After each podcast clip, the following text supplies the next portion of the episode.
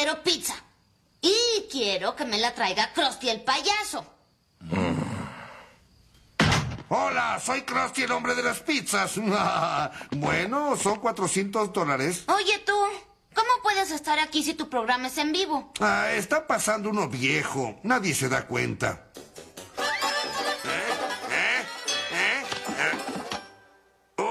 No se alarmen. Pero tomaron las Islas Malvinas. Repito, han tomado las Islas Malvinas. Las Islas Malvinas están aquí, cerca de la costa de Argentina. Y comenzamos con el episodio especial del CC Podcast. Y estamos Joe y nada más. no, ya en serio, esta semana eh, no grabamos CC Podcast, pero no quisimos dejarlos sin su dosis semanal. Por lo cual eh, vamos a tener un tema muy especial, pero eso lo vamos a tocar un poquito más adelante. En el caso de los saludos, pues no queremos empezar sin mandarle saludos a todos nuestros cuates. Saludos al Papu David, Saludos a Quetza, también vamos a mandarle saludos a Carlitos Roldán que nos mandó sección de manga. No grabamos, pero tenemos sección de manga. También vamos a mandarle saludos a Chinaski, también a nuestro amigo Frank Ramos, ambos del podcast de Marvel Legends México Oficial.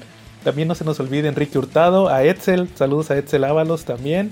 Y no se nos olvide tampoco invitarlos a todos a que se unan a Comentemos Cómics Cabrones, el mejor grupo para hablar de cómics en todo Facebook, donde todos nosotros estamos ahí conviviendo y subiendo reseñas de cómics.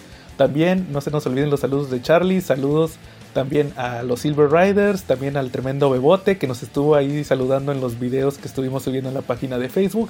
También a Antonio Pérez que nos sigue en YouTube, saludos Antonio. Y también a toda la comunidad que eh, ve nuestros videos cada vez que subimos el podcast o subimos reseñas. Que también esta semana estuvimos subiendo varias reseñas de cómics que salieron a finales de diciembre y eh, principios de enero que por diversos temas y de que nos fuimos de vacaciones no habíamos podido revisar. Ahora sí, en el caso de Cochino Español hubo preventas por parte de Smash. Preferiría que lo tocáramos en el próximo episodio ya que estén Charlie y la Calaca para darles nuestras mejores opiniones sobre todos estos lanzamientos que trae Smash y que muchísimos valen la pena.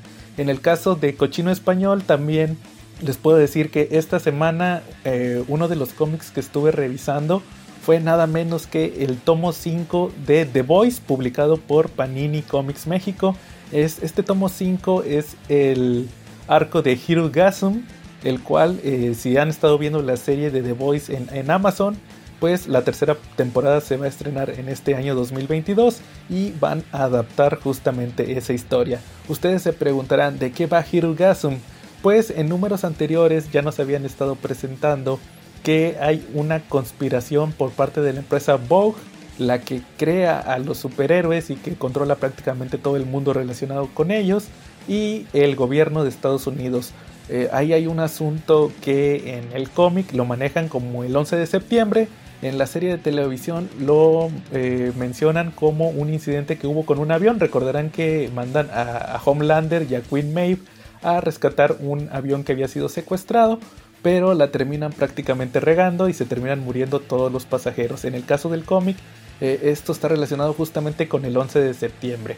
Eh, el equipo de The Boys, Billy Butcher, Hughie, Frenchy, Female y Mother Milk saben que hay ahí una conspiración entre el gobierno y, Vogue, deciden investigarlo y pues el, mejor punto para hacerlo es en el Hirugasum. Ya ahora sí entrando en, la miniserie tal cual, se trata de qué es lo que sucede cuando los superhéroes del universo de The Boys deciden irse a un mega evento, así como es Civil War, como es Crisis en Tierras Infinitas, Secret Wars, eh, Dead Metal, todos esos tipos de eventos en realidad lo que hacen es que le, engañan al público, le dicen que se van a ir a una pelea muy importante en el espacio y la realidad es que se van a una isla a tomar prácticamente vacaciones, es como una especie de convención de superhéroes, pero la realidad es que muchos solamente van a drogarse, a, beber, a hacer orgías y demás, eh, todas esas cosas que no pueden hacer en el día a día como superhéroes. Entonces eh, el equipo de The Voice también eh, deciden viajar a esta isla para estar espiando a los superhéroes, pero con lo que no cuentan es que va a llegar el equipo de, de que planea poner a un presidente. Van a tratar de imponer un presidente para lo cual lo llevan justamente al Hirugasum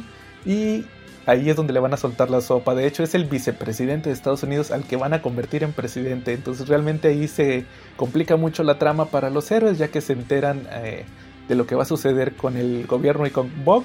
Y eh, prácticamente esto es lo que convierte, y, o más bien lo que va complicando la trama para futuros arcos en The Voice. Esto realmente es una historia que vale mucho la pena. Recordarán que Panini ya publicó toda la serie de The Voice, fueron 12 tomos y acaban de sacar el tomo 13, que fue una secuela que salió justamente hace uno o dos años por parte de, de Gar Tennis justamente para conmemorar que salía la serie de, de, The Voice en Amazon, es el tomo de Dear Becky, pero ese ya es posterior al final de The Voice, entonces ahí está la recomendación.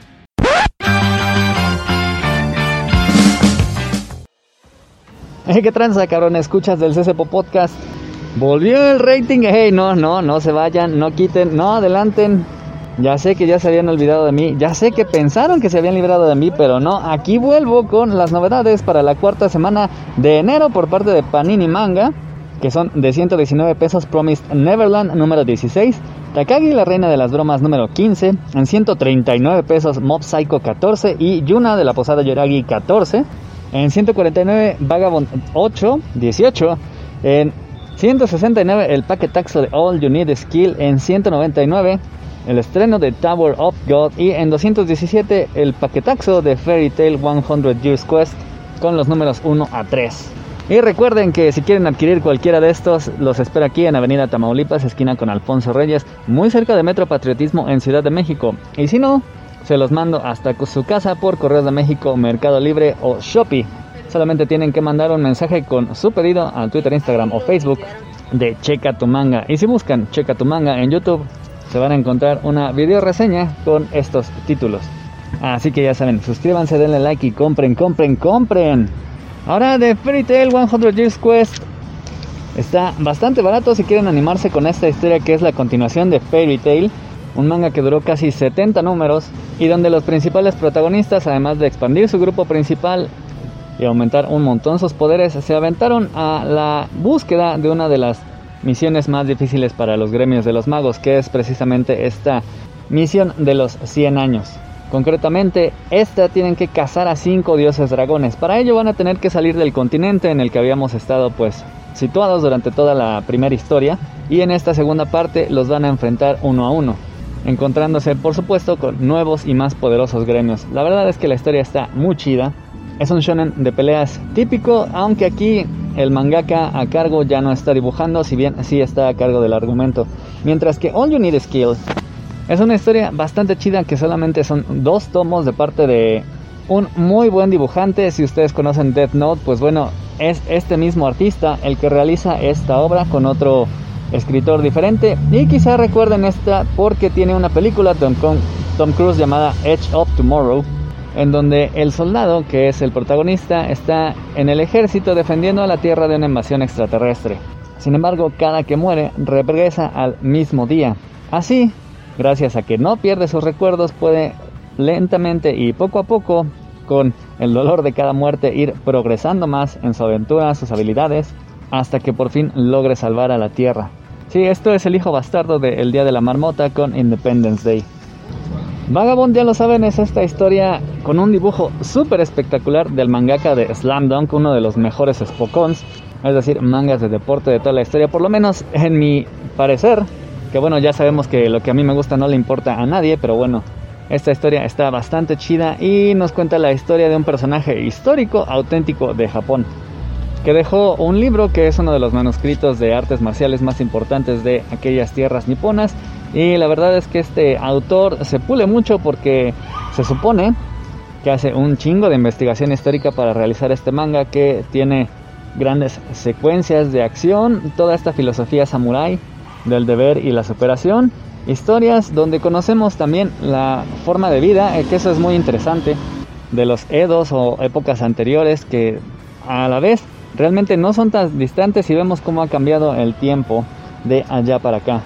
Takagi, la reina de las bromas, eh, se pone interesante, como les he dicho, este es un manga de romance mmm, casi casi infantil porque son chicos de secundaria, muy tierno, pero aquí como ya han ido creciendo, pues Takagi ya no está tan tímida con respecto a lo que intenta y eso es hacer que Nishikawa finalmente ponga los ojos sobre ella. Así que cada vez está acercándose un poquito más y poniéndose un poquito más agresiva en sus avances, es decir, le está echando los perros durísimo.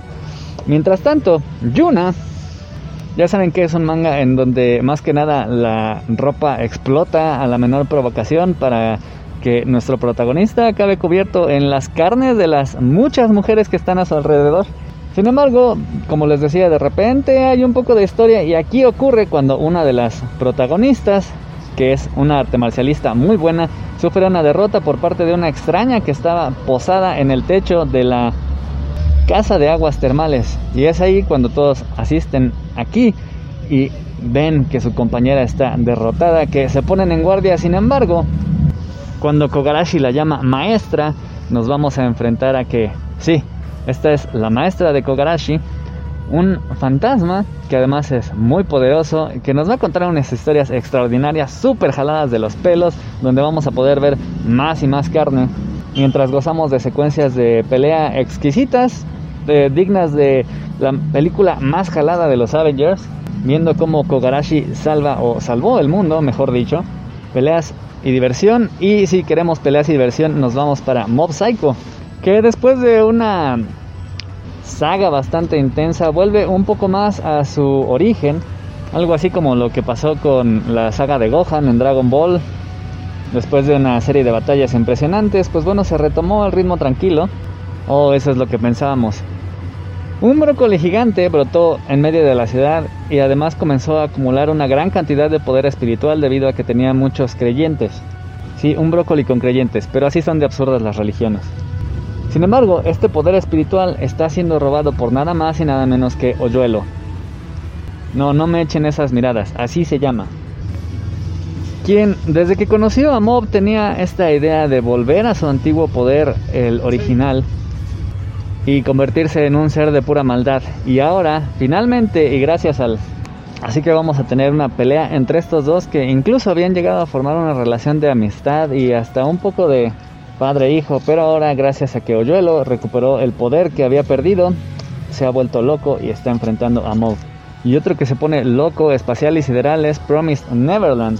Emma y Rey, junto con los chicos, llegaron a uno de los refugios del señor Minerva, un tan esperadísimo refugio, en donde Minerva los estaría esperando y todos serían felices para siempre, para toparse con la grandísima sorpresa de que Minerva era en realidad Norman, quien tenía el plan de asesinar a todos los demonios para que así ellos, los humanos, pudieran estar felices y vivir en paz.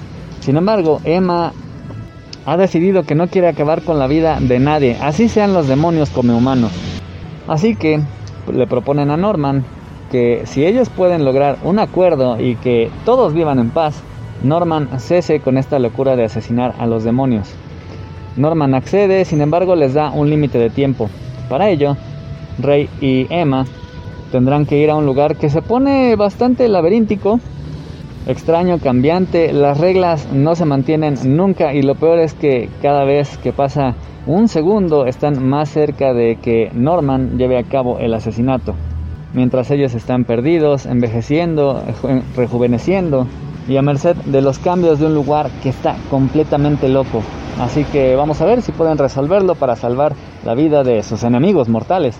Y por último el estreno de Tower of God, un manga, es decir, un manga hecho en Corea, que es una novedad bastante fresca por parte de Panini. Esta es una edición un poquito más grande de lo normal, además con páginas laminadas, es decir, no es este papel tipo periódico, sino un poco más como el de los cómics de Vid, y que además tiene el plus de ser todo a color. Sin embargo, el dibujo, el dibujo no es nada extraordinario, de hecho es un poco simple y hasta feo.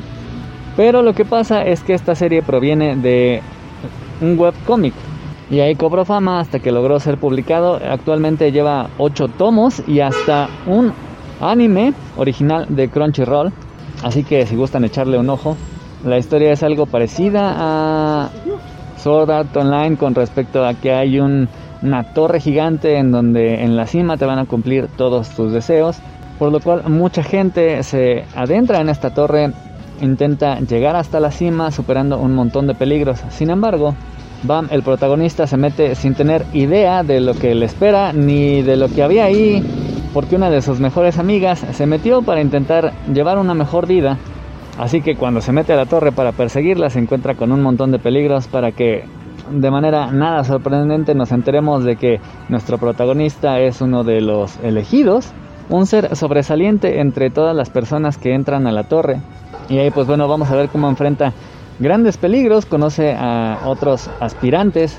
Y pues bueno, está bajo la mirada de muchas de las personas que están aquí, tanto de los administradores, es decir, las personas que cuidan cada uno de los pisos y ponen las pruebas a superar, como de los otros personas que están intentando subir, ya que pues bueno, este tipo, nuestro protagonista, de repente muestra una gran suerte, una facilidad inusual para escalar y además lleva un arma que le fue concedida por nada más y nada menos que uno de los administradores que vamos a descubrir es de las personas más importantes dentro de la torre. Esperemos que como en el mismo caso de Mob Psycho con el tiempo el dibujo vaya mejorando, pero por lo menos sabemos que el argumento es bastante interesante porque muchas de las cosas fan-made resultan ser bastante buenas porque están hechas prácticamente de fans para fans y eso es todo por ahora. Ya me largo, ahí los espero en Checa tu manga y volvemos a la programación original. Y ahora sí, pues los dejamos con nuestro tema principal. Como les comento, no grabamos esta semana ese podcast y en la tómbola había salido las mejores historias de Marvel según mis huevos parte 3. Ya habíamos grabado dos episodios anteriores con nuestras recomendaciones de historias que para nosotros son las mejores historias que existen de Marvel. Y pues en este especial que les dejamos a continuación vamos a recordar todas esas recomendaciones. Yo en lo personal acababa de volver a escuchar los episodios preparándome para esta tercera parte y realmente les comento que vale mucho la pena las recomendaciones que hacen Charlie, la Calaca y un servidor. Entonces, sin más por el momento, aquí estuvo Joe y nos vemos la próxima semana con la tercera parte de las mejores historias de Marvel. Bueno, pues esta semana de que sería eh, un top o íbamos a comentar las que consideramos las mejores historias publicadas por Marvel, ¿verdad, Calaca? Así es. Efectivamente. Que empezamos con las que con las que vamos a coincidir todos. a ver. Yo creo que podríamos empezar como Marvel 1000 desde el principio, desde el inicio de Marvel. ¿no? Nos vamos ahí. Nos podemos ir sobre los años que tiene Marvel. Por ejemplo, a ver. 1939 ¿Qué es lo que pasa en 1939? Pues aparece la antorcha humana, ¿no? Como lo ven, es aceptable, es una de las mejores historias de Marvel. No. ese, ese, yo ni lo he leído, es el, Marvel, Comics número uno. Sí, es Marvel Comics número uno, efectivamente. Ese no lo he leído. Yo lo leí alguna vez y, y pues para es un cómic muy... Sí, pues es uno de aquella época. Eh. Así es. O, por ejemplo, Charlie, tú de algo, de esa época, tú tienes algún, tienes ahí en tu lista alguno que consideres que valga la pena mencionar. De esos clásicos. No, pero sí tengo uno que deriva de esta historia. A ver. ¿Vale? Ah. Ok, tenemos en El Hombre Araña presenta en español, en su edición en español, en el número 100, 110, 115 creo, 115, 114, regresa la antorcha humana. No, no, no es el 115, 114, miento. Es, ahorita no me acuerdo exactamente el número, pero regresa a la antorcha humana. ese es un número muy respetable de la etapa de John Bryan, ese me gustó muchísimo. Este, con ese como que quieren traerte de nuevo a la, a la, a la época de oro de Marvel. Eh, es de los Avengers Boy Scott, escrito por John Byrne, y yo lo pondría entre mi lista de mis 10 cómics que más me gustan para leer y volver a releer, porque a través de ese número te hablan de la historia de, la antorcha humana, de cómo, cómo lo ingresa Phineas Corton, pero no nada más se trata de eso, sino que también te hablan de cuando, de visión, de cuando se robó los patrones de, Wonder Man para hacer, para, de Ultron cuando se robó los patrones de Wonder Man para hacer a visión. Entonces, esa es la parte que a mí me gustó mucho, cómo exploran de nuevo y le dan una, un nuevo enfoque a toda a la historia de, la antorcha humana y te la ligan totalmente. ¿no? La parte cuando, cuando aparece cuando van los Avengers dos cosas, se les ocurre ir a ver si de verdad se utilizaron el cuerpo de la antorcha humana original para hacer a la visión, que se les ocurre, pues lo más lógico para ellos fue pues que el panteón estaba por ahí cerquita y se les ocurrió irse meter ahí al panteón, créelo, ¿no? Se fueron a meter al panteón donde habían enterrado a la antorcha, ¿cómo ves? Claro, sí. ¿Y cómo se llama? Y pues resulta que estando ahí no se les ocurrió cavar, pues era más fácil porque tenían ahí a la, a la bruja escarlata, Scarlet Witch, y Scarlet Witch lo que hizo fue un hechizo de alteraciones de probabilidades, activó el robot y el robot salió, emergió de la Tierra, así envuelto en llamas y, y pues ahí en ese número vemos cómo Vision le da la mano a la antorcha humana y se da, nos damos cuenta donde se desmetifica el hecho de que la visión tenía el mismo cuerpo de la antorcha humana, porque pues ahí están los dos dándose la mano, ¿no? Él menciona que en alguna ocasión vio a los cuatro fantásticos, la antorcha humana menciona que en alguna ocasión vio a los cuatro fantásticos, si eran como ellos los que estaban ahí enfrente de él. Y pues Henry Pym le comenta que en cierta forma sí, que sí se conocen y que sí eran como ellos. Entonces yo lo pondría entre mis 10 cómics que más me han gustado leer. Órale, qué chingón. De hecho, este me parece que es el West Coast Avengers número 50 y es el y es el el, el, asombroso hombre araña presenta 112 lo acabo de recordar. Órale. mi conteo mental descubrí que es el 112 oye y, actualmente ¿qué, qué pasa con esa antorcha humana todavía anda por ahí eh, no yo sabía que después de las guerras que después de la Civil War estuvo desactivado no ahorita ya no ya no sé qué pase pero yo sé que en la Civil War no, en la Civil War ya no salió. Yo tengo entendido que trabaja para Shield. Tiene un ¿Se, acuerdan ustedes del traje que tenía este Steve Rogers cuando cuando fue el comandante Rogers, cuando no era el Capitán América? Exacto. Ah, sí. Que era, que era un traje que luego se lo pusieron en la de Winter Soldier, nada más que con casco. Eh. Ese es cuenta que la antorcha humana trae uno igual, pero rojo. En vez de ser azul, es rojo. Y así en llamas. sí, anda en llamas. Oye, Charlie, y te confirmo, sí, es el, el asombroso hombre araña, presenta número 112. Ah, mira, y, todavía tengo buena memoria para esos números. Y en, y en la numeración original es el West Coast Avengers número 50. Mira, para que es un cómic que van a leer y van a volver a releer. Está entre sí. Yo, yo que estoy comprando los Epic Collection de los West Coast Avengers, yo creo que pronto llegaré Sí, cuando lo saquen. Bueno, Calaca, ¿alguno que quieras comentar?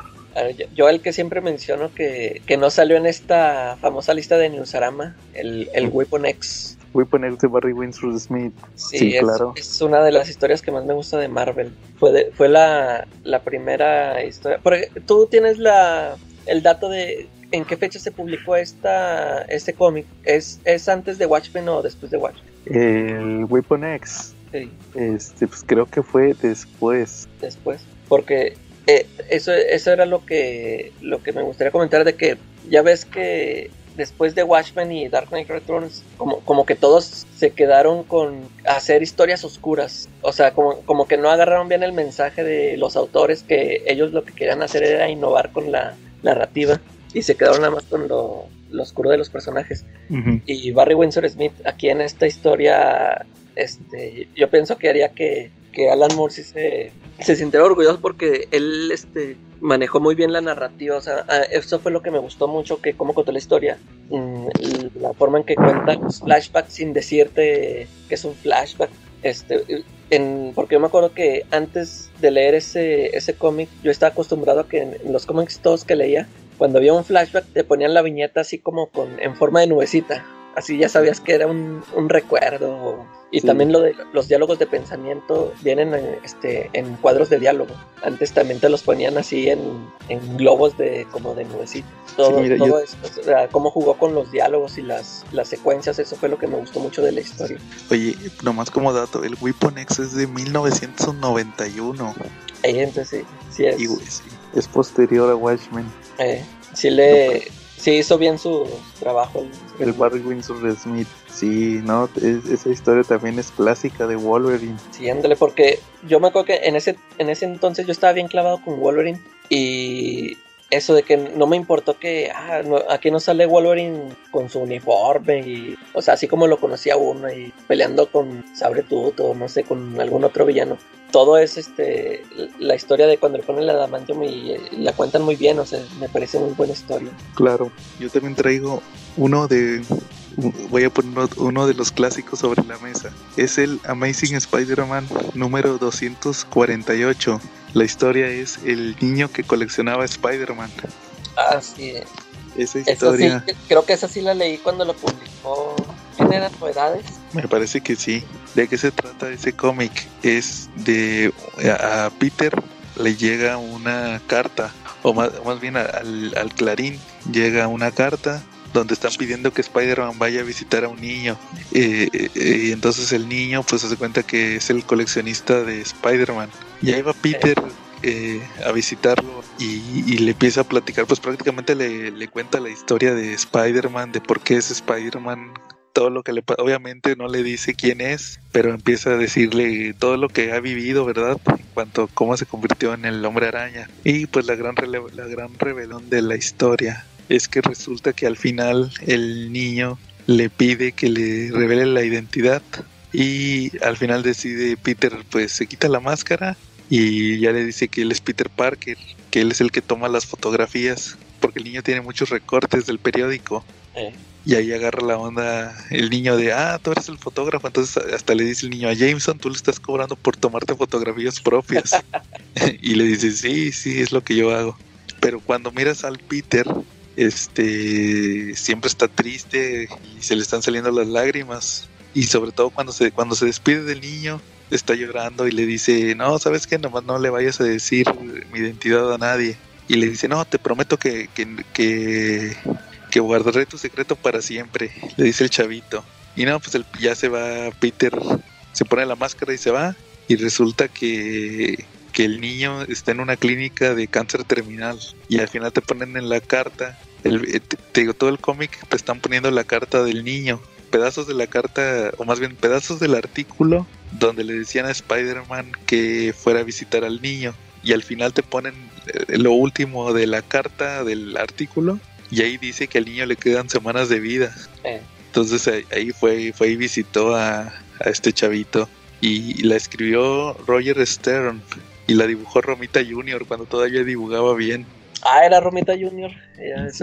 muy bien. Fíjate, esa historia, esa historia es, la que le dio cabida a todas estas historias. Por ejemplo, esa que acabamos de comentar de Chip Zdarsky. Sí, sí, Hay Razón. También Dan Slot se despidió con un número así parecido de ese sí que de hecho yo en su momento critiqué mucho ese tipo de ese tipo de números. No sé tu opinión, no sé su opinión sobre ese tipo de números. Que, que el escritor siempre en su último número tiene que aventarse uno así nostálgico, como que sentimentalista. Yo digo que ahí en Spider-Man lo hacen ese número, ¿no? Como que quieren hacer su propio número de así como ese. Sí, claro. Que siempre tiene que ser un número que acaba bonito. Eh, ándale. Bonito y que para que el lector diga, ay, qué bonito es ser fan de este. Sí, sí, ándale. No, aprenden, no aprenden a Bendis que terminó Daredevil metiendo a, a la cárcel. ándale. Exacto, sí, siempre tiene que, acabar con algo así bonito, como que, como que es el recurso fácil ahorita, actualmente. El de, el de Chips Darsky, el de Chips Darsky sí lo quiso hacer por ese rumbo, pero pues de perdido le quedó bien. Y el de Dan Slot ese no me gustó. Sí, ándale, ese también se me hizo así. Lo, le, lo chequé, yo no lo había leído. De hecho, este, cuando terminé el de Chip, me fui a checar ese y lo, lo vi así muy por y dije, no, como que no, no, no le llega. El de, el de Dan Slot es el 801. Eh. Sí, no. Te digo, es como que, como que el recurso fácil, yo creo. Pero no, ese del chico, el niño que colecta Spider-Man, este, sí, como que fue el primero. Y así de vamos a, que quede bonito, que te haga llorar y que te diga qué bonito es mi héroe. y, y, ahorita traigo otro de final bonito, pero lo voy a dejar para la otra ronda. Charlie. Ok, aquí viene directo desde la saga Artos de Venganza, mi segunda nominación y sería nuestro cuarto número, ¿no? De, de, los mejores cómics de Marvel. Es un número en solitario y pertenece al Capitán América. Es el de español fue El asombroso hombre araña número 142. Fue escrito por Mark Reland y trata sobre es un epílogo de la serie de Artos de ¿Mande? Es el de Magneto. Magneto peleando contra Red Skull, amigo. ¿Qué pasa? Cuando ah, después de que después de que forman la primera cábala de supervillanos durante los actos de venganza, eh, Magneto, King, este, Magneto, King Mandarín, el Doctor Doom, bueno, entre comillas porque aparentemente era un Doombot, este, el Red Skull y qué más me falta ahí. Me faltan dos, no, me falta Wizard, creo que también estuvo con eh, ellos. Sí. ¿Sí? pues resulta que, llegan a, un momento de desacuerdo, se deshace la cábala, ¿qué crees? Que Red Skull se acuerda que pues que es el Red Skull original No, perdón, Magneto se acuerda que Red Skull es el Red Skull original porque se lo pregunta a Loki, que Loki está disfrazado de su sirviente. Le dice, oye, ¿es el Red Skull original? Sí, sobres, tengo un pendiente con él. Y lo va a seguir hasta sus oficinas enfrente de Washington, donde Red Skull tenía unas oficinas enfrente de, de Washington, este, escondido en su personalidad de ciudadano. ¿Me permites un comentario? A ver. Es el en, en, inglés es el Capitán América número 367. Sí, claro. No, y está buenísimo porque pelea con él, lo hace huir a Red Skull, Magneto, pues es el mutante de los mutantes más poderosos que existen, y lo hace huir y al final pues lo somete a Red Skull y lo termina encerrando en un cuarto que solamente tiene una puerta de escape y la puerta está en el techo. Y el techo está a 3 metros de altura más o menos y le deja agua suficiente para una semana. Le deja un dos barretas de pan, dice eso es para dos días. Ahí está, dice yo no te voy a matar, pero pues escápate y se vaya y lo deja en la oscuridad. es muy bueno. buenísimo. A mí me gustó, lo leí, lo releí muchísimas veces. Lo releí. Ahí lo leíste en el Hombre Presenta. Efectivamente. Que dice Charlie el 142. Efectivamente. Oye, fíjate que curiosamente, ahorita que mencionas a Red Skull, yo iba a mencionar también entre las mejores historias de Marvel eh, ese el Capitán América de Mark Grunwald. Y, nada más ahorita que comentaste a, esto de Magneto y Red Skull. En aquel entonces ese Red Skull era un clon del Capitán América. Red Skull clon. Sí, clonó el cuerpo y pasó su mente a, ese clon. Ajá. Y ese, ese, ese Steve Rogers trabajaba, como dices, tenía sus oficinas del gobierno. y, él lo, y, él lo que hace es que él fue el que hizo que le quitaran el traje a Capitán América y se lo dieran a John Walker. Efectivamente. siempre salía entre sombras. Asombroso Hombre Araña presenta 149, ahí inició esa saga.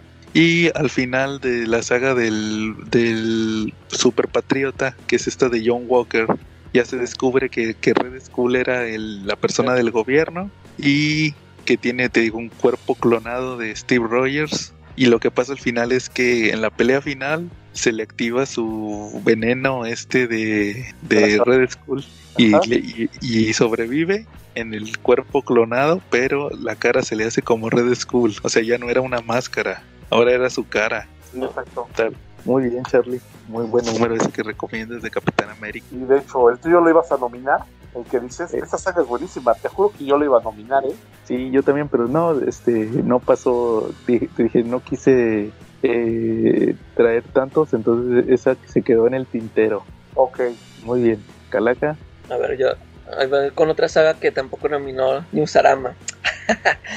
La de Tierra X. Ah, esa tampoco venía. Esa, yo me acuerdo que que me enteré por los por unos bocetos que vi de Alex Ross cuando ponían los personajes ahí este en el futuro que era que yo lo vi como un Kingdom Come ¿no? que cómo estaban los creo que lo primero que vi fue el, Spider-Man gordo y, y ya y luego después empezó a sacar hacia los a los otros personajes total que creo que la historia más o menos es de que creo que los, los inhumanos sueltan las, ¿cómo se llaman esas bombas terrígenas o...? Sí. Que, creo que ya lo han hecho en, en, la actualidad, ¿no?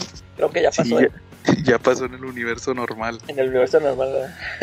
y esa, la historia era eso de que la sueltan y pues afectan a todo el, a todo el mundo, ¿no? Este, a, todos les da poderes, pero ya ves que lo que tienen esto de los inhumanos, que bien te puede dar poderes acá bien chidos o te puede nomás hacer un fenómeno así, monstruo inservible. Este, Y así hay muchos, este, se supone que hay muchos ahí con poderes. Por ejemplo, en este mundo de Tierra X, a Jonah Jameson nada más le, le hizo cabeza de burro o de caballo, no sé, no me acuerdo de qué. Este, y por ahí este, a, un, a un chavito le dio poderes telepáticos y anda ahí este, controlando a, a muchos personajes. Este, y el Capitán América ahí lo quiere detener. Ok.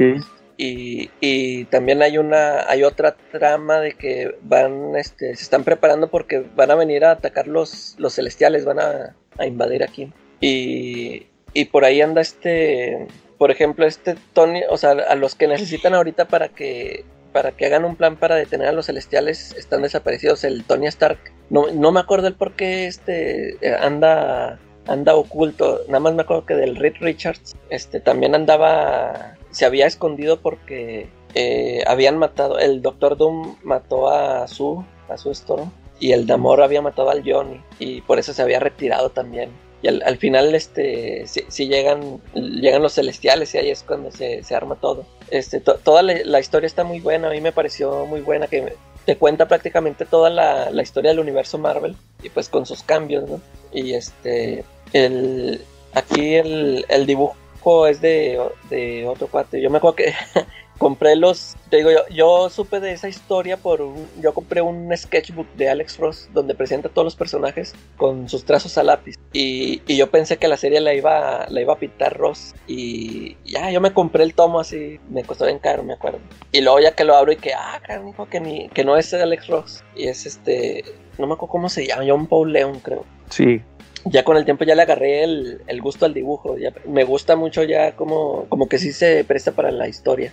Y eh, me acuerdo que en ese, en ese entonces compré juntos el de Tierra X y el de Universo X. Y luego en este eh, para ya cuando leía el primero, ya me había acostumbrado a que no era Alex Ross el dibujante, era este León que dije. Y en el, universo X ahora cambian de, sí, en el universo X cambian de dibujante, total, creo que ahí es Doug Brightway, se Pero eh, creo que nada más, a mí me gustó más Tierra X, ya que ya de, que las secuelas que sacaron, como que sí, como que sí está interesante, pero por ejemplo esta de Universo X no le agarré mucho sabor porque eh, toma más lugar así en el, en, el espacio, en personajes del, espacio galáctico. Y yo no estoy muy familiarizado con ellos. Pero sí, Tierra X sí, sí es una de mis favoritas. Muy bien, Calaca. Bueno, yo sí traigo, ahí va, ahí va otra que fue ignorada el Iron Man, Iron Man 128, mejor conocido como El demonio en la botella. Okay. Ese lo publicó Televisa, publicado en México en el Omnibus de Sagas, en el 1, Sagas 1, ahí publicaron todo el arco. Pero el que les traigo yo es el último número, el que lleva el título tal cual de Demonio en la botella. ¿De qué iba esa historia? Ah, pues hace cuenta que resulta que a Tony le están hackeando su tecnología y su armadura de Iron Man. De repente le falla, ahí hace cuenta que hubo un punto donde va Iron Man y lo mandan a Iron Man como representante de Industrias Stark. Ya ves que antes era el guardaespaldas de Tony y, y, está con un embajador y hace cuenta que el embajador le pone la mano en la espalda, así como dándole una palmada para así de que vamos a pasar para unas fotos. Y les están tomando unas fotos y Iron Man Iron Man le pone también la mano en la espalda al, así como si se estuvieran abrazando. Y en eso le hackean la tecnología y le hackean el, el guante y con el repulsor ahí mata al mata al, le atraviesa el pecho al, al embajador. Entonces la historia del demonio en la botella el arco se trata de que resulta que es Justin Hammer el, es su primera aparición de ese personaje. Y ya al final, pues eh, ahí es Tony y, con y sin su disfraz de Iron Man derrota a Justin Hammer y ya según ya no le hackean la armadura. Pero resulta que su credibilidad ya quedó eh, por la muerte del, del embajador, como quiera, aunque, aunque limpió su reputación, como quiera la gente le tiene miedo a Iron Man. Entonces esto hace que el Tony empiece a beber, empieza a beber y empieza a beber. Y luego también tenía una noviecilla que se llamaba Bethany Cave. Y entonces resulta que eh, en un es en un número anterior al de te digo el 128. Resulta que eh, eh, se queda de ver con esta chava en un hotel o en un restaurante pero como Tony ya estaba medio pedo, anota mal la dirección. Entonces va, le cambia un número, hace cuenta que era 914 y lo anota 941. Y pues nunca, y la, la, chava llegó, pero era otro lugar. Y entonces el Tony se enoja porque la chava no llegó y se pone más pedo, se lleva una, se lleva una chava, hay una pirujilla, se la lleva a la mansión de los Vengadores. Y, y, y pues este Jarvis, el, el mayordomo, le dice, oh, señor Stark, pero no puede estar aquí con esta señorita y no sé qué. Y pues, como estaba pedo, tú no eres nadie para decirme qué hacer y ponte a lavar trastes o ponte a recoger la basura. Y el Jarvis se enoja y le, le, le da la carta de renuncia. Entonces, ya ahora sí, en el 128, el demonio en la botella, resulta que el Tony pues, se pone bien pedo. Estando pedo, va a rescatar un tren, pero se cuenta que. No sé, tú no te acuerdas, Calaca, del cómic de Jupiter's Legacy. Sí. Cuando, cuando el hijo de Utopian, este Brand, era Brandon, me parece, que quiso rescatar un barco. Ah, sí, sí. Y que luego que se le empieza a, no recuerdo qué pasa, pero que él por, de, por andar de, de, yo puedo salvar el barco, puso en peligro a la gente del barco. Así le, así le pasó a Iron Man con el tren de que creo que el tren estaba descarrilado y él dice, no, no se preocupen, yo lo, yo lo vuelvo a acomodar. Y cuando lo vuelve a acomodar, le tumba, le, le rompe un vagón donde tenía químicos y se hace un derrame químico. Y pues le dicen, oiga, señor Iron Man, pues mejor no nos hubiera ayudado. y se va, y se va, pero pedo. Y al final resulta que esta chava, la, la noviecita, le dice que había estado casada con otra persona y que él era adicto a las pastillas y a los a las pastillas para dormir y un día se quedó dormido manejando y se mató entonces pues que le iba a ayudar a Tony con el alcoholismo y ahí lo lo cómo le dicen lo desintoxica que no, y el Tony pues le dan todos los síntomas de la abstinencia y al final resulta que se lo lleva a van a la mansión de los Vengadores a pedirle perdón a Jarvis y resulta que Jarvis eh, le acepta las disculpas, pero luego resulta que el Tony le había regalado unas acciones de las industrias de Stark, pero lo había hecho con un doble propósito, porque le querían comprar la compañía. Entonces él le dio, eh, podría decirse que el, el, porcentaje que le daba la mayoría del control a Tony se las da, se las da a Jarvis. Y Jarvis resulta que como tenía ahí un problema de salud, las tuvo que vender. Y, al final resulta que pues va Eva Tony a, buscar al que se las vendió y resulta que esa persona ya se las había vendido al gobierno. Entonces el gobierno ya iba a tomar control de, de Industrias Stark y de toda la tecnología de... Haz de cuenta que él perdió su compañía y con eso perdió... Ahí estaban... Es como la de Batman. Ya ves que en las de Nolan dentro de Industrias de Wayne estaban... Eh, eh, estaba la armería de Batman, pero estaba oculta igual aquí, entonces decía, no, pues ya, ya van a apoderarse de mi tecnología. Y en el caso de Iron Man, pues todos sabían que era tecnología de Stark.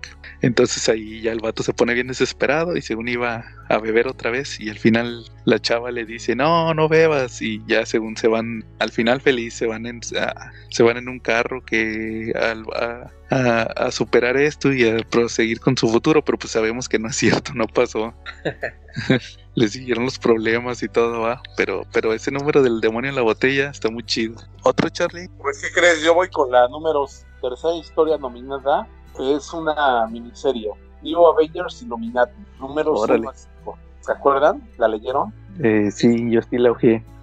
¿Es una miniserie? Sí, es una miniserie. Yo, yo nada más leí dos números, creo. No, buenísima. Y más o menos la idea es esta. ¿Qué pasa? Todos hemos oído alguna vez la leyenda urbana de que existe los Illuminati. Illuminati es una cábala de personas muy ricas y poderosas que son las que dirigen el destino de toda la humanidad. Aquí se retoma en Marvel este concepto y hay una cábala de superhéroes muy, muy especiales que son los que dirigen los destinos y van moldeando lo que sucede en la comunidad superheroica. Entonces, pues, los Illuminati son el Hombre de Hierro, Tony Stark, Reed Richards de los Cuatro Fantásticos, Namor de los Atlantes, el Profesor Javier de los X-Men y T'Challa de los Black Panther y Black Bolt, ¿sale? En esta miniserie de cinco números vemos cómo se reúnen en Wakanda en el primer número y T'Challa pues, no está de acuerdo con ellos y dice que él se sale y lo saca todos de ahí, pero los otros sí deciden seguir insistiendo. Ah, se me olvidaba, también está Doctor Strange con ellos, por medio del mundo mágico. Él es el que domina el mundo mágico y pues está con ellos. a través de esta miniserie vemos el enfoque de ellos hacia varios eventos importantes de Marvel, como es la guerra Kree Skrull, que fue la que originó que ellos se unieran. Eh, también vemos el guantelete del infinito, vemos la historia de Novar, que es un capitán Marvel nuevo que va a venir, que, que vino en, los 2000. Vemos también, eh, ¿qué más? El guantelete del infinito, que ya dije, el mm. de las guerras juntas, cuando llega el Beyonder a la Tierra, nada más que sí le dan un poco Aquí el Beyonder es un mutante que usa las nieblas terrigen de los inhumanos, entonces es un humano, mutó y él tiene un poder de alteración de las realidades. Eh, aquí como que sí me, brinco, me brinca con la historia original de Marvel, porque se supone que el Beyonder es un, es un cubo, ¿no? Que tomó poder, es un cubo que tomó conciencia y que adquirió esa forma, ¿no? ¿O ustedes qué saben del Beyonder? Pero es que le, le cambiaron, así como dice, eso lo cambió Bendis, pero luego después creo que Hickman también lo cambió, ¿no? Sí, de hecho, por eso te decía que me brinco esto. Porque en Los Cuatro Fantásticos salió una serie, hace años salió un run que se llamó Guerras Secretas 3, pero esa nada más la vivieron Los Cuatro Fantásticos. Y en esa exploraban esa realidad de que en realidad el cubo, el, el Beyonder era un cubo cósmico que tomó conciencia Sí, pues quién sabe, yo digo que ni, ni Marvel no se ponen de acuerdo que quién es realmente el billón. Ok, bueno, pues yo domino esa, esa miniserie, del 1 al 5. ¿Cómo ven? Bien, yo te digo, yo nada más leí dos números, voy a leer los demás, a ver. ¿Cuáles leíste? Leí el, el primero es el de los Skrulls, ¿no? Exactamente. Es, ese y el, nada más creo que nada más leí ese y el último. Ok, el último es el de Novar, ¿no? Cuando van a la prisión por ese crino que, que, es muy poderoso y pues le quieren enseñar de heroísmo, ¿no? Lo quieren quitar que sea tan berrichudo. Namor, como siempre, pues quiere ir y ponerle una madriza. Dice que para qué, para qué malgastar las palabras si existe la violencia, ¿no? Pero los otros como que quieren llevar otro enfoque un poquito más sutil, ¿no? Sí, ¿Tú leíste Joe esos? ¿Ya viste esa miniserie? Sí, ojé varios y sí me acuerdo ese de la guerra Chris Kruger. Igual el asunto con el Beyonder, todos esos sí me acuerdo. Yo creo que le voy a dar una releída. Dale una oportunidad, está muy buena esa serie. Eh, a mí me gustó mucho el enfoque de que hubiera un grupo entre sombras dirigiendo el destino de Marvel. Es más, yo siento que hasta, hasta pudo haber sido una serie regular con un muy buen tratamiento, ¿no? O sea, más allá de lo que vimos, porque después ya los vimos unidos de nuevo dentro de una serie de New Avengers de Bendis muchos años después, pero, pero yo siento que pudo haber tenido que a lo mejor no se les sacó. Claro. Muy bien, Charlie. Calaca, ¿Alguna otra que quieras comentar?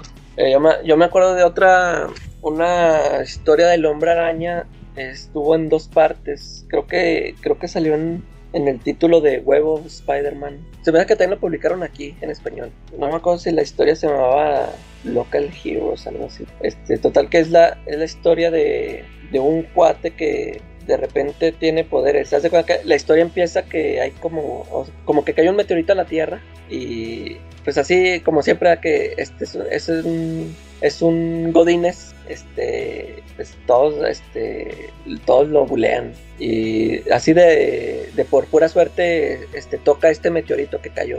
Ni él ni se da cuenta, como que creo que lo acaban de, de, golpear y ya cuando se levanta se recarga de esa piedra, él ni lo ve y toca el, toca el meteorito y, le dan poderes, este, empieza a obtener poderes y luego ya se, se hace un trajecillo y ahí anda este, pues este, salvando a la gente, ¿no? O sea, de los, de los abusones. Total que eso fue ya en el, este, en el pasado. Haz de cuenta que ya, ya pasó tiempo y ya en la actualidad anda, mandan a, Peter a, un reportaje a, un pueblo que es donde vive el, el cuate este. Total que ahí este anda, Peter se encuentra con otro, con otro hombre así muy grande, muy fuerte. Este, así de, de, la nada ataca al hombre araña y luego este, Peter este, da, llega a la casa del, del, primero, del Godines que te digo, este que tiene poderes, que se, que se hizo su traje, este, pero haz de cuenta que te digo, este, los poderes se los dieron así en el, ya tenía rato que se los habían dado, ahorita ya está así como,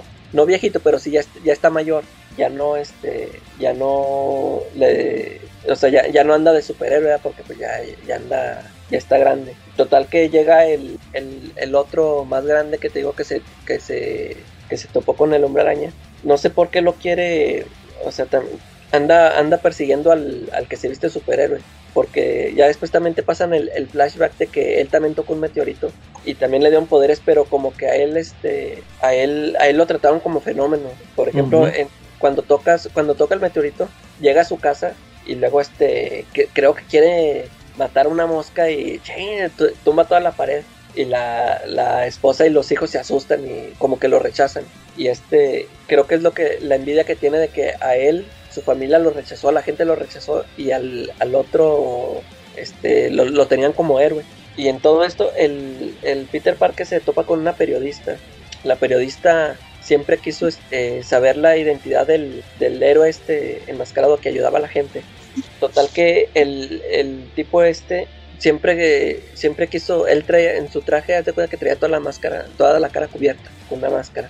Nunca quiso revelar su identidad y, y la, la, periodista se entera, hace cuenta que, cuando en una de esas Peter, que te digo que descubre quién es el, héroe y en eso se está poniendo el traje y llega la periodista y lo ve que se está vistiendo y le toma una foto y le, dice, no, pero no, no, quiero que se revele esto, yo nunca he querido que se revele mi identidad. Y ya, este, la, la periodista se va, dice, no, no, es que esto va a ser no, este, este, nota de, de, primera plana y se va.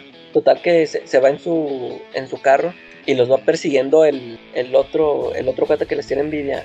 Y total que el, el, ese, ese tipo creo que tira un tronco en la carretera y la, la, la periodista este, casi se sale del camino y el, el, el, héroe este enmascarado la salva. Y, oh, me salvaste, ¿no? Pues le dice, no, ya no voy a revelar tu, tu identidad porque me salvaste, ¿verdad? Total que al final, pues como son todas las periodistas paparazzis y esa, sí la, sí publica la historia. Y luego el Peter va y le dice, ¿qué onda? Pues ¿por qué la publicaste? Te dijeron que, te dijo este cuate que, que no lo hicieras y te había salvado la vida y tú de todos modos lo hiciste. Y va mucha gente así buscarlo a su casa. Y total que se, se oye un disparo y este, ya abre Peter la puerta. Se disparó, se, se suicidó. No, ya no, me, la, ya no me acuerdo por qué este, no quería que se supiera su identidad. Y ya le dice Peter, mira, esto fue lo que provocaste, le dice a la, a la reportera.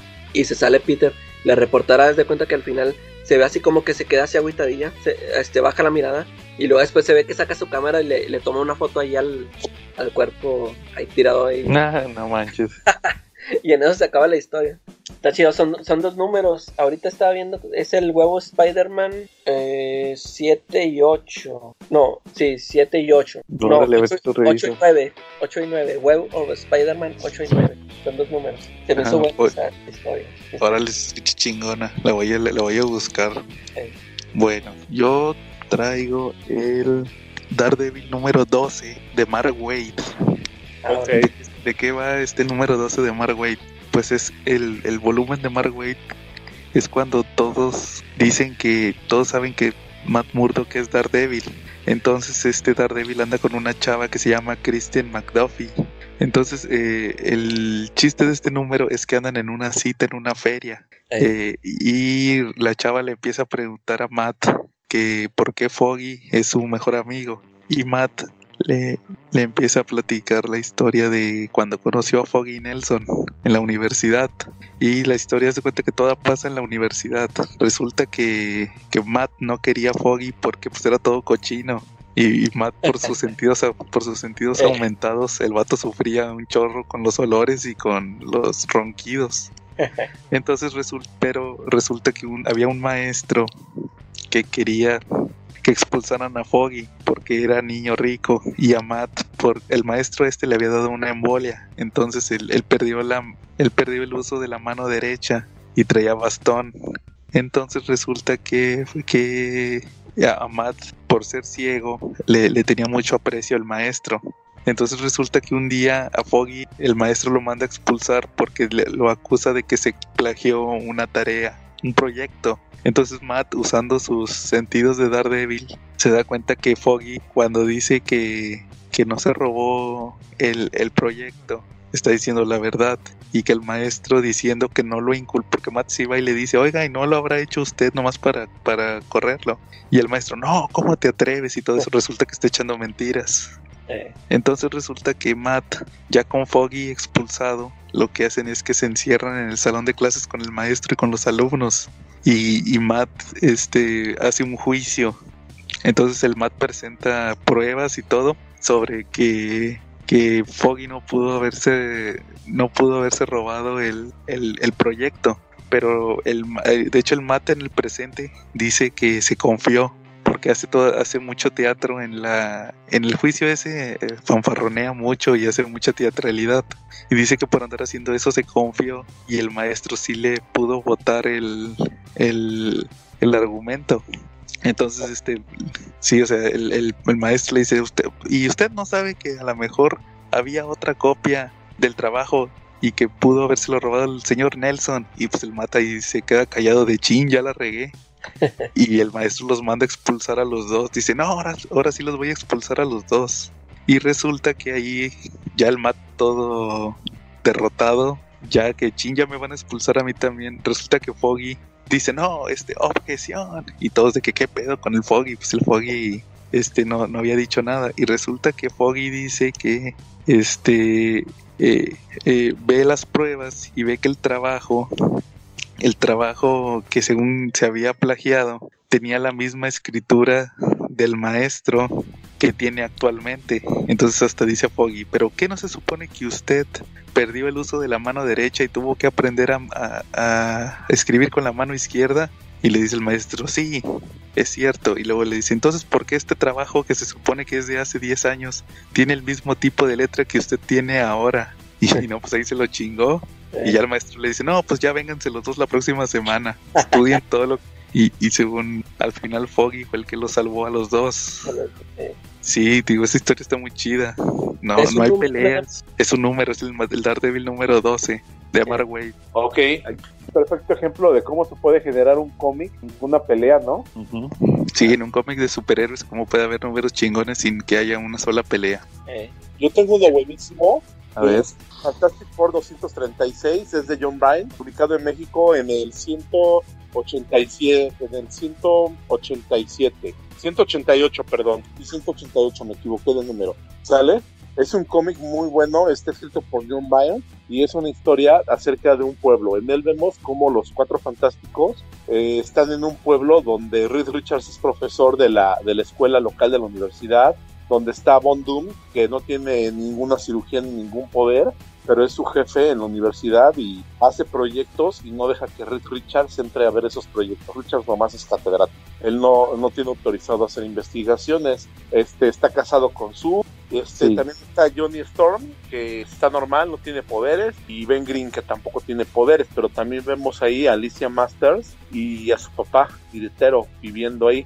El titiretero es dueño de una cafetería, entonces es donde se reúnen y donde pasan tardes idílicas en ese pueblito. El único problema que tienen es que Reed Richards no lo dejan hacer investigaciones, no lo dejan entrar a, a investigar, pero pues él está dando cátedras, ¿no? Es catedrático. Eh, ahí está la, y pues transcurre con una existencia idílica, no hay villanos, no hay supervillanos, pero en algún punto del camino nos damos cuenta que Reed Richards eh, intenta, se da cuenta, empieza a armar el rompecabezas y se dan cuenta que, que no perdieron los poderes, que nunca les quitaron los poderes, que más bien son unos muñecos miniatura y que los tienen conectados en una, y que viven en una maqueta perfectamente detallada que está dentro del castillo de Doom, que los cuatro fantásticos están conectados a esa maqueta, así como el titiritero y Puppet Master y Alicia. Entonces ellos descargan sus conciencias en esos animatronics. Eh, el reto de ahí es pues salir sin sus poderes, pero pues los del pueblo tampoco los van a dejar tan fácil. Eh, Bond Doom pues también, aunque no tiene poderes ahí y es una marioneta y no puede morir, bueno, ninguno de ellos puede morir porque son marionetas, no sangran ni nada, este, tampoco se las va a dejar que sea tan fácil. Eh, de repente me recordó un episodio de esas series viejas de, de, misterio, está muy bien hecho. El final termina perfecto, termina con los fantásticos escapando eh, y vemos como Doom, eh, el castigo que recibe es que su figura es perseguida por los, por los aldeanos, de, por los pobladores de, aquella villa, por todos los aldeanos eh, sabiendo que a lo mejor nunca lo van a alcanzar a Doom, pero pues tampoco van a dejar nunca de correr porque no se cansan, entonces pues, lo terminan correteando según por toda la eternidad de la historia. ¿Es un solo número, Charlie? Es en un solo número, es lo bonito, John Byrne construyó perfectamente bien esa historia en un solo número. Fíjate que ya, había escuchado esa recomendación. ¿Y qué tal? ¿Cómo te, ¿Cómo te pareció esta recomendación cuando la escuchaste? Este, fíjate que no la, no la detallaron mucho, este, pero sí, ellos decían que estaba muy buena. Pues tú ahorita ya me lo confirmas, a ver si lo, a ver si lo checo. Ahora igual yo lo voy a revisar. Muy bien. Entonces, este, yo traigo el Punisher número uno de 1986. El primer número, la, la primera miniserie de Punisher y el primer número del Círculo Blood. No sé si lo han leído. ¿Y esa, esa fue miniserie o ya fue serie regular? No, fue la miniserie. De, es, escrita por Steve M. Grant y dibujada por Mike Seck, el mismo que hizo el Craven Last Hunt. ¿De qué se trata el primer número de la miniserie? De, fíjate, esa miniserie iba a ser de cuatro números y los primeros cuatro números dicen uno de cuatro, dos de cuatro, tres de cuatro. Y al final resultó, y al final fueron cinco. Sí, entonces el primer número es que Punisher está en la cárcel, en Rikers, y resulta que se da cuenta que venden drogas Entonces, este, ahí anda revisando todo el asunto y resulta que se topa a su amigo Jigsaw y Jigsaw lo manda a matar y ahí tiene una pelea con unos, con unos internos de la prisión, pero logra salir vivo. Entonces al final resulta que este Punisher va a buscar a Jigsaw para agarrarse a fregadazos y resulta que llega un mafioso, así el típico mafioso que dirige la, la prisión. Y ahí se enteran que va a haber una fuga van a hacer una fuga en la prisión, se van a escapar. Y de hecho mandan matar a Punisher, nada más que ahí se pone, aplica la de Marty McFly, la de que se pone la, la, la, este, la placa de metal debajo de la ropa cuando le tiran los balazos y se salva. Y ahí anda este, eh, este Punisher va los va a perseguir para evitar que se fuguen, fuguen de la prisión. Entonces este Jigsaw y el mafioso toman rehenes y resulta que ahí eh, matan unos guardias y, y, al final toman de rehenes al encargado de la prisión y a unas y a una gente que tenía ahí entonces al final este Punisher este no le, dice el mafioso no que este suelta la pistola Punisher porque si no mato a este tipo y le dice el Punisher, pues mira, tú ya estás muerto, porque si lo matas o no lo matas, si tú lo matas, yo te voy a matar a ti. Entonces, este, independiente si lo matas o no, tú ya estás muerto. Entonces ya ahí el tipo suelta la, pistola, el mafioso, y lo, los vuelven a capturar. Entonces al final resulta que los encargados, estos, estos invitados que tenía el encargado de la prisión, que tomaron de rehén, resulta que son una, unas personas de una compañía privada que lo que quieren es este contratar a Punisher. De hecho, le, le, devuelven ahí su traje y todo y lo van a financiar para que él este, case criminales y todo eso. Entonces eso ya pasa en los siguientes números de la miniserie, pero ese primer número de la prisión, que de hecho es, de 48 páginas, es, es, de lo mejor. Ya posteriormente como que la serie ahí pierde pierde algo, como que sigue siendo interesante, pero ese primer número es el bueno. Es el bueno. Muy bien. ¿Tú, Calaca? A ver, fíjense, yo, yo este, ahorita les estaba comentando que vengo de improviso porque yo sí traigo mis, mis, este, mis tres historias que les quiero comentar, pero mi, mi, plan era releerlas para venir así bien documentado y, la verdad no tuve tiempo. así que nada más les voy a decir lo que me acuerdo. A ver, si no pasa nada. La, la, primera es una de una historia de Spider-Man. Este, ni les, les voy a deber hasta los números porque esta fue como la de Craven's Last Hunt que que tuvo lugar en los, en los tres títulos del, del Spider-Man, que era el Amazing, el Web of Spider-Man y el Espectacular. Ok. Este, se llama la historia Life in the Mad Dog Ward. Está escrita por Anno Chenti. Ajá. Es, de cuenta, este, empieza con, es una, una madre de familia, este, que la vemos, este, está, pues está loca, haz de cuenta que se imagina que ve, este, figuras, sombras, siluetas ahí en su casa. Está la, la señora con sus dos hijos, es un, un niño y una niña. Bueno, han de, han de tener unos 11 años, 10 años y más bien están en la casa y más bien los, los, chavitos son los que la cuidan a ella, que le dicen, no mamá, que no, no hay nada ahí, que ven y que déjame te hago un sándwich y todo. Y llega el, llega el papá y que los, los, chavitos no quieren al papá. Luego, luego se ve que el, el, papá llega y, ah, hola familia, que vamos a cenar y que no sé qué. Y estos como que le tienen resentimiento porque le, le echan la culpa al señor de que por su culpa está así. El, el, el señor trabaja en un este en un hospital psiquiátrico y creo que este él, él le internó ahí a la, a la esposa y, le dieron como terapia de electrochoques y por eso ahorita está así la, la señora así como que se imagina cosas. Y total que eh, los chavitos este se, se, escapan se escapan de la casa creo que quieren quieren huir con la mamá.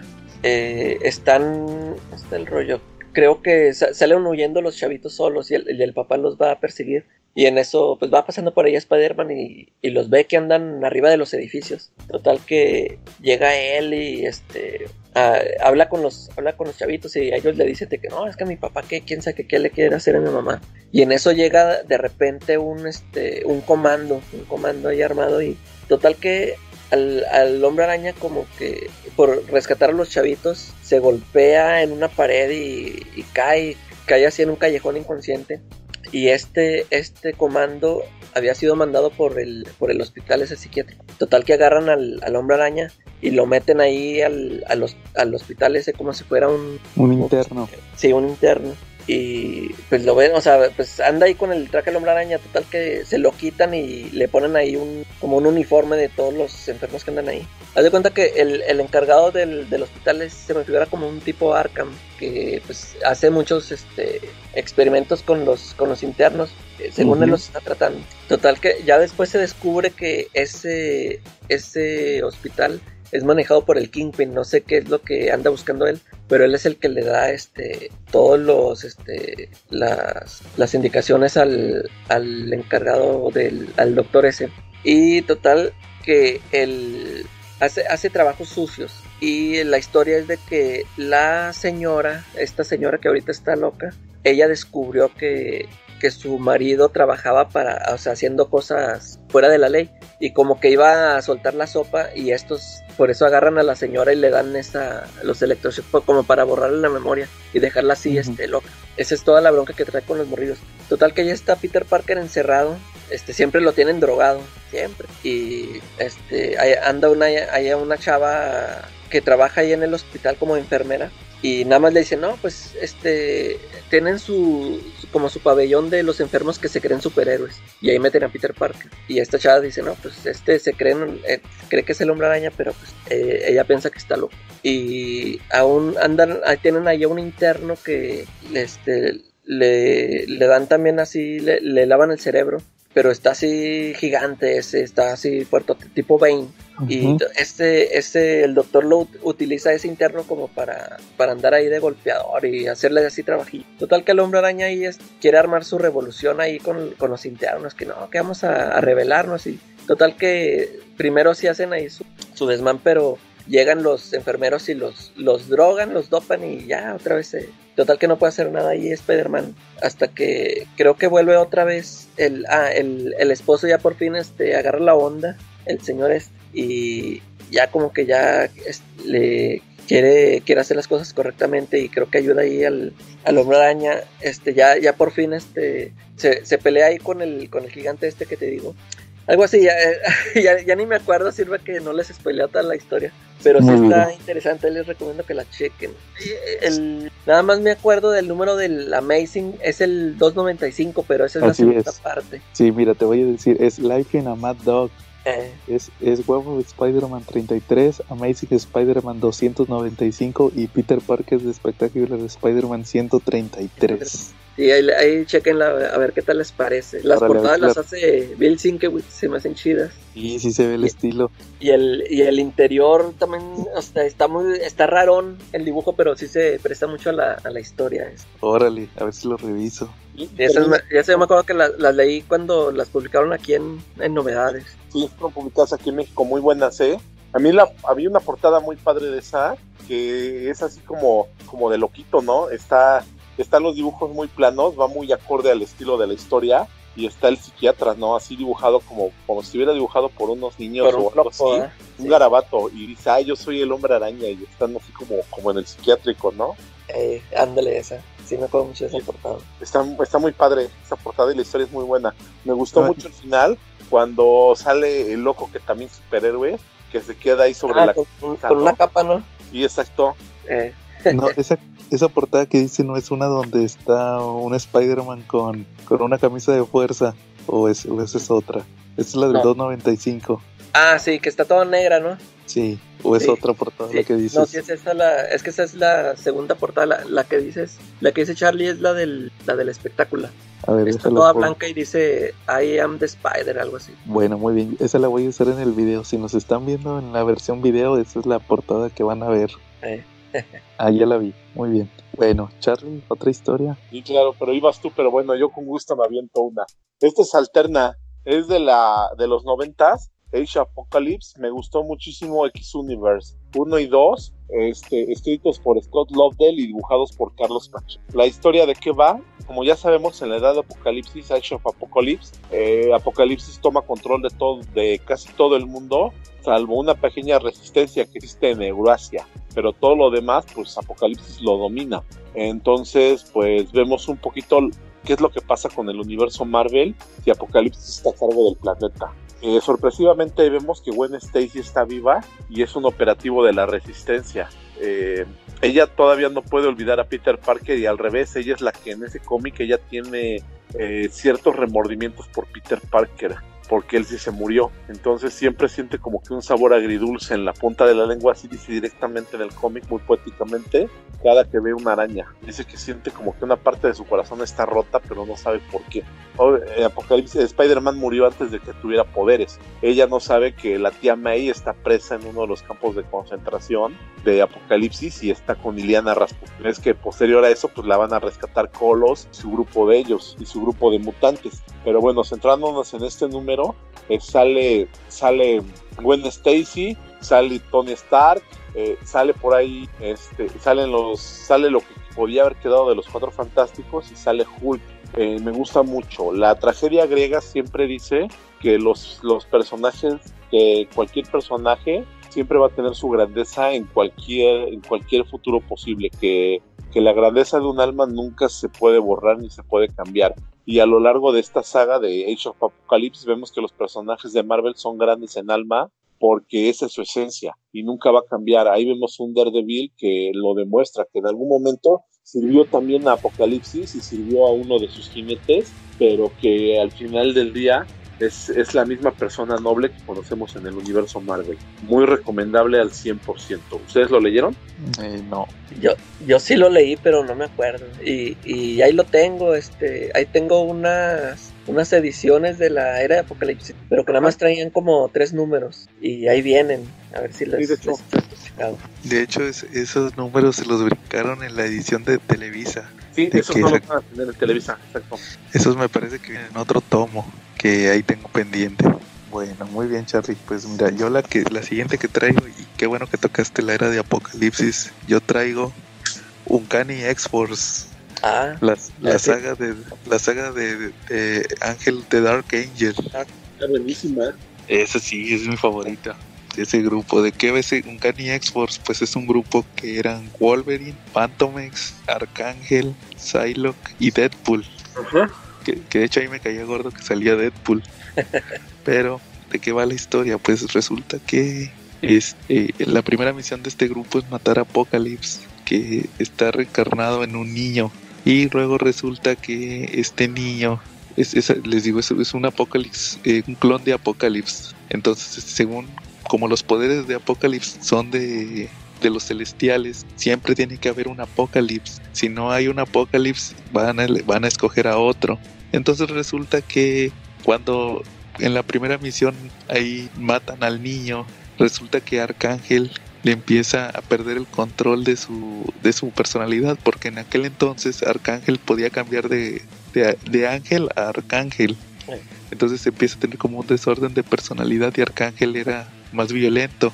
Entonces resulta que como las habilidades de Arcángel se las dio Apocalipsis, de cierta forma le había pasado de que él fuera el siguiente Apocalipsis. Entonces la misión del, de los X-Force es tratar de de salvar a Arcángel porque él se está volviendo el, siguiente apocalipsis. De hecho, ahí tiene sirvientes y todo. Y tiene unos jinetes del apocalipsis, los más poderosos que tenía Apocalipsis.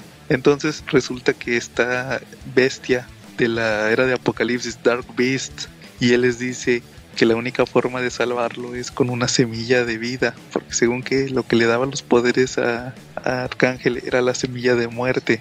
Y él les dice, no, pues yo tengo una allá en mi laboratorio de la era de Apocalipsis. Y lo que hace X-Force es que viajan a la era de Apocalipsis. Y ahí se top. De hecho, esos números los dibuja este. Ay, ¿cómo se llama? Mark Brooks, el que ahorita es portadista. Ah, sí. Él los dibuja. Entonces ahí se topan con los personajes de la era de Apocalipsis. De hecho, ahí pasó lo mismo de que se murió se murió Apocalipsis y ahora Apocalipsis es este es Wolverine sin su mano. Él es el siguiente Apocalipsis. Entonces ahí lo que hacen ellos es que tienen que buscar la semilla y luego se la, se la regresan a, a la realidad normal y tienen una batalla final con Arcángel y sus jinetes del apocalipsis y eso tiene ahí unas consecuencias hasta eh, hasta la actualidad que se supone que, que sí salvaron a Arcángel pero renació. En realidad lo mataron y renació. Ya por eso, por eso en los en las siguientes series Ángel, este Warren, ya parece un hippie y ya no se acuerda nada de lo que le pasó cuando era X-Men, porque en realidad se murió y, renació, o sea, ya era otra persona. Y sí, pero, pero la historia esa de la saga de Dark Ángel eh, está bien chida. Yo creo que es mi favorita de, de ese de los cómics de X-Men. Fácil está en mi top 3. Sí, muy buena. Muy bien. Calaca. yo aquí traigo otra, una historia de, Hulk de la etapa de Peter David. este, empezó con, con, un crossover con Spider-Man, que anda Spider-Man en, en, Las Vegas. No sé, no sé qué anda haciendo ahí. Total que, que se topa, que se andan peleando unos, parecen, además que se, ven como si fueran militares, andan con, con uniforme militar y andan haciendo ahí su pues están ahí este peleando en una en una guerra y en ese entonces pues ahí ya estaba este Hulk como Mr. Fixit okay. Este, en Las Vegas y sale de que pues por qué están haciendo esto ya total que ahí se agarra con el, el hombre araña y se sorprende de verlo porque dice para esto este en la al inicio de la etapa de Peter David hubo una explosión de una bomba gamma y todos creyeron que Hulk había muerto. Y luego es cuando reaparece como Mr. Fixit ahí en Las Vegas. Ya, total que lo ve el hombre araña y dice, pues tú eras Hulk, pues yo pensé que estabas muerto, que no sé qué. Total que el Hulk este, este, se descuenta a los, a los estos militares que resultan ser unos cyborgs. Que total que ellos, se supone que el chiste de ellos era que cada año se, ellos este, se agarraban, se este, programaban una batalla de que este año nos vamos a ver que en Las Vegas y que el próximo año que en Tale. Total que ya este, el, Hulk, el Mr. Fixit los despacha ya. Total que ya llega a su cuarto y se encuentra que ahí está este Doom en cuarto. Ya total que dice, no, es que quiero que me ayudes. El, Doom le dice, quiero que me ayudes porque no sé qué rollo, ya no me acuerdo bien qué pasó.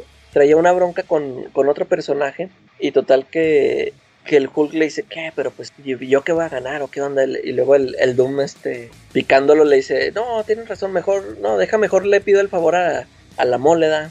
Y lo ¿qué? Pero ¿por qué a la mole si yo soy el más fuerte? Que no, no, es que tú ahorita ya, ya no estás tan fuerte, o sea, porque ahorita como estás como Hulk gris, este, pues tienes inteligencia, pero eso te quitó este valor y no sé qué.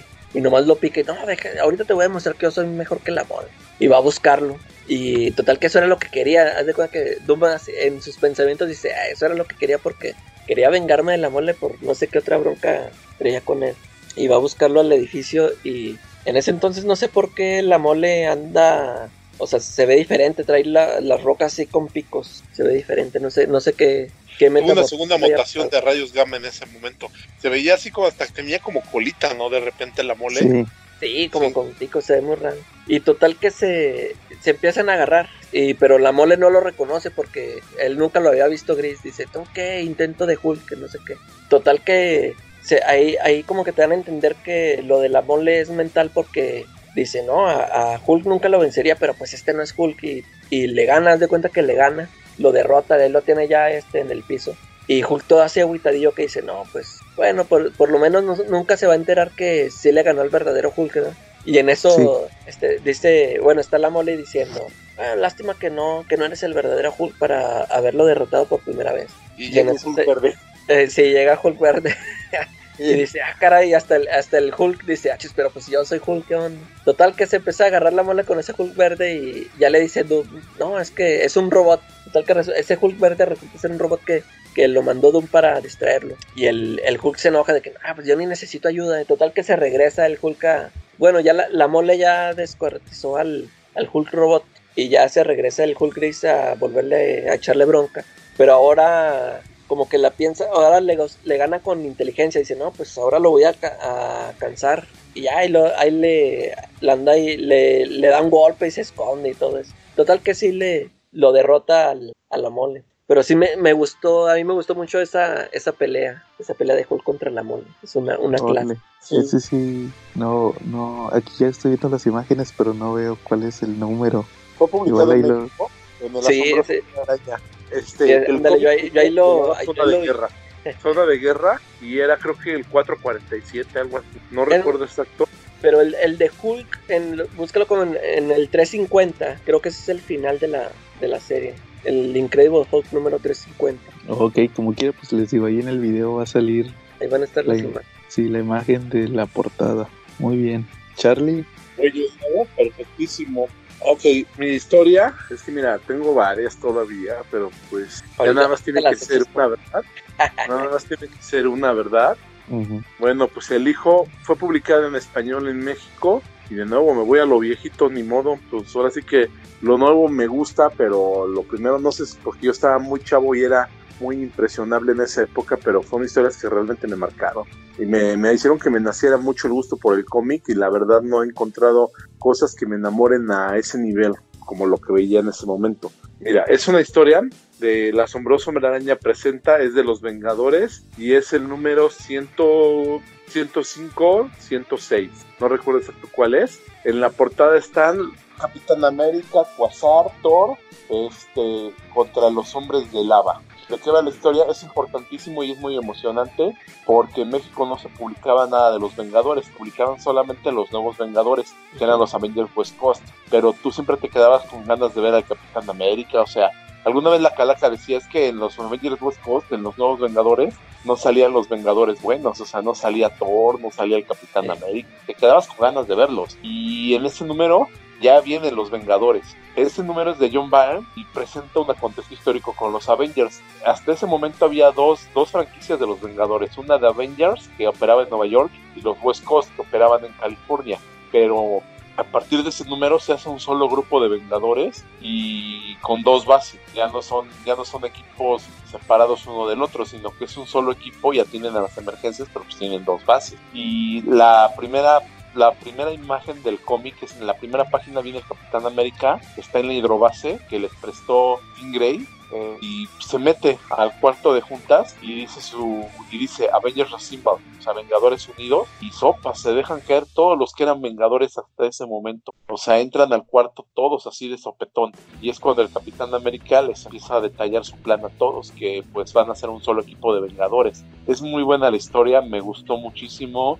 Este, es así como, como yo me imaginé siempre a los Vengadores, como me gusta recordarlos, como un equipo grande, estaban ahí tres de los cuatro fantásticos, el único que no estaba era, era Johnny Storm, estaba Namor, estaba, estaba, estaba, ¿cómo se llama? La She-Hulk, no estaba Hulk porque pues, en momento era el Hulk gris del que menciona la calaca, estaba, estaba The Best, la bestia de los hombres X. Al final del, al final del, del cómic vemos como los que se quedan, pues son Thor, Capitán América, T'Challa, la Pantera Negra, que está muy de moda, está con ellos en ese momento, y She-Hulk y Quasar, y son atacados por los hombres de lava. Este, termina la historia en que pues, los Vengadores son secuestrados por una esfera de lava que se los lleva al fondo del mar, y en los siguientes números pues va a salir como invitado Namor, el marinero, pues obviamente se, se trata de algo de mar, y en ese momento Namor era pues patacho de los Vengadores, era muy amigo de Steve Rogers y era un orgulloso Vengador. Es una historia muy padre de John Byrne, la recomiendo ampliamente. ¿Puedes repetir el número, Charlie? Eh, 105 o 106. Ok, de La asombrosa Hombre Araña presenta. Sí, efectivamente. Muy bien. Muy recomendable. Duró tres números esa primera historia. Órale, muy bien, Charlie. Ah, también sale Gilgamesh, me olvidaba. Gilgamesh el olvidado, precisamente se llamaba. por, eso, por eso se te olvidó. Sí, era Gilgamesh el olvidado, también conocido como de Forgotten. Muy bien. Bueno, yo, yo mi, de mis tres historias, la última que traigo es el Amazing Spider-Man 122, que es el, el Green Goblin Last Stand. ¿Qué, ¿Qué pasa en el 122? Pues es el número después de la muerte de Gwen Stacy cuando el hombre araña pelea con el duende verde. ¿Qué, qué, ¿Por qué se me hace chido este número? Pues igual haz cuenta que empieza que está es, Spider-Man con el cadáver de Gwen Stacy. Entonces resulta que van a. Llega toda la policía y no, que miren que el hombre araña mató a esa muchacha. Y se pone bien loco Spider-Man porque no, no la toquen y no sé qué. Y luego resulta que Jameson, Jameson este, publica que, que Spider-Man mató a, a, Gwen Stacy y va también Spider-Man a, madrear a, Jameson, nada más que ahí nomás le tapa la boca con telaraña. Igual Peter se va a su departamento y se topa a Harry, Harry que había estado drogado, está todo enfermo y, y no lo pela, ahí por el coraje. Y también resulta que pues ahí pelea con este pelea con el Duende Verde que ya lo está esperando en su bodega. Ahí es cuando aparece esta famosa escena que se ha usado en varias películas cuando el duende verde muere empalado por su deslizador. Ya lo había derrotado y, le avienta el deslizador y se lo termina clavando accidentalmente este Norman Osborn. Y pues al final resulta que Peter todo desconsolado eh, se queda ahí en su habitación y llega Mary Jane y Mary Jane pues al final este de hecho Peter la corre y Mary Jane al final este no se va ahí se ve una escena sin diálogos ah, donde que se va a ir eh. sí y luego se regresa y se queda ahí con él ¿por qué se me hace una historia chida? pues porque prácticamente es, es el desenlace de, de Norman Osborn por muchos años igual este como les digo pues inspiró la muerte de Norman Osborn en la primera película de Spider-Man. Y también este vemos ahí a Mary Jane, la relación de Mary Jane, pero sobre todo este aun cuando yo haya dicho que no soy muy fanático de Gwen Stacy, es este número pues prácticamente siempre referenciado en cuanto a lo de las consecuencias de, de las acciones de Spider-Man. Me acuerdo mucho de que siempre cuando se le muere a alguien, se va al puente donde se cayó Gwen Stacy. Siempre ahí va. Igual si se acuerdan de la miniserie de Spider-Man Blue, ahí todo que se está acordando de todo lo que vivió con Gwen Stacy antes de que se muriera. Y al final va y deja una rosa ahí al puente, al puente donde se cayó. Y pues prácticamente para la, para la, la historia de Marvel pues es un este un número simbólico eso de la muerte de Gwen Stacy, que en el número anterior cuando se muere, pues nada más el, tronido ese del cuello, ¿verdad? Pero aquí es donde vemos todas las consecuencias que trajo la muerte del personaje. Muy bien. Duda, ¿no? La duda, porque durante muchos años había una duda entre si había muerto Gwen Stacy por la impresión o por la caída o el sonidito ese, porque cuando Spider-Man la avienta a la telaraña soy un hito de tap, entonces eh, también él pensaba que le había tronado la columna cuando, cuando trató con la telaraña. Y durante mucho tiempo, este, en Marvel este, tenían toda esa duda y nadie la despejaba. Y Spider-Man traía la duda de que si él la había matado realmente. Él mucho tiempo tenía para que él pensaba que la había matado. ¿No? Pero, oye, pero si, si lo mencionaba eso Peter por dentro él, o sea, que él había sido el culpable, o nada más era pura especulación de los lectores. Este, no, yo, a mí sí me ha tocado, ¿Cómo, Charlie? Eh, Peter Parker sí lo llegaba a mencionar y sin esa duda. De, de hecho, en varias, me ha tocado ver en varias, en varios cómics que cuando, cuando está en esa misma situación, él dice, no, que en su mente dice que, que ya sabe hacerlo sin que traiga consecuencias. Sí, ándale, o sea, como que ah, ya ha pasado varias veces que rescata a alguien que se está cayendo y, y, como que dice, ahora sí lo voy a hacer bien, algo así, ¿no?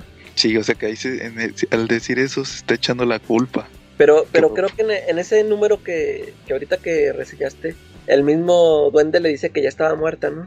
No, no, o, que es hasta en otro, o es hasta en otro, yo, porque yo me acuerdo, o, o ya se lo dijo hasta, yo me acuerdo pasaron años para que lo dijera, ¿no? El Duende Verde. Sí, no, que dijo, no, pero ya cuando llegaste ya estaba muerta, algo así.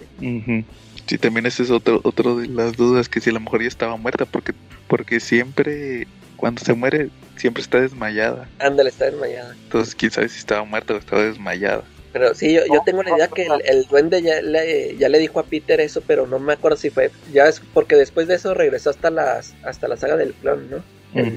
Y no me acuerdo si es donde le dice, pero yo como que tengo la idea que eso le dijo de que ya, o sea, ya estaba muerta antes de que tú llegaras, ya estaba muerta.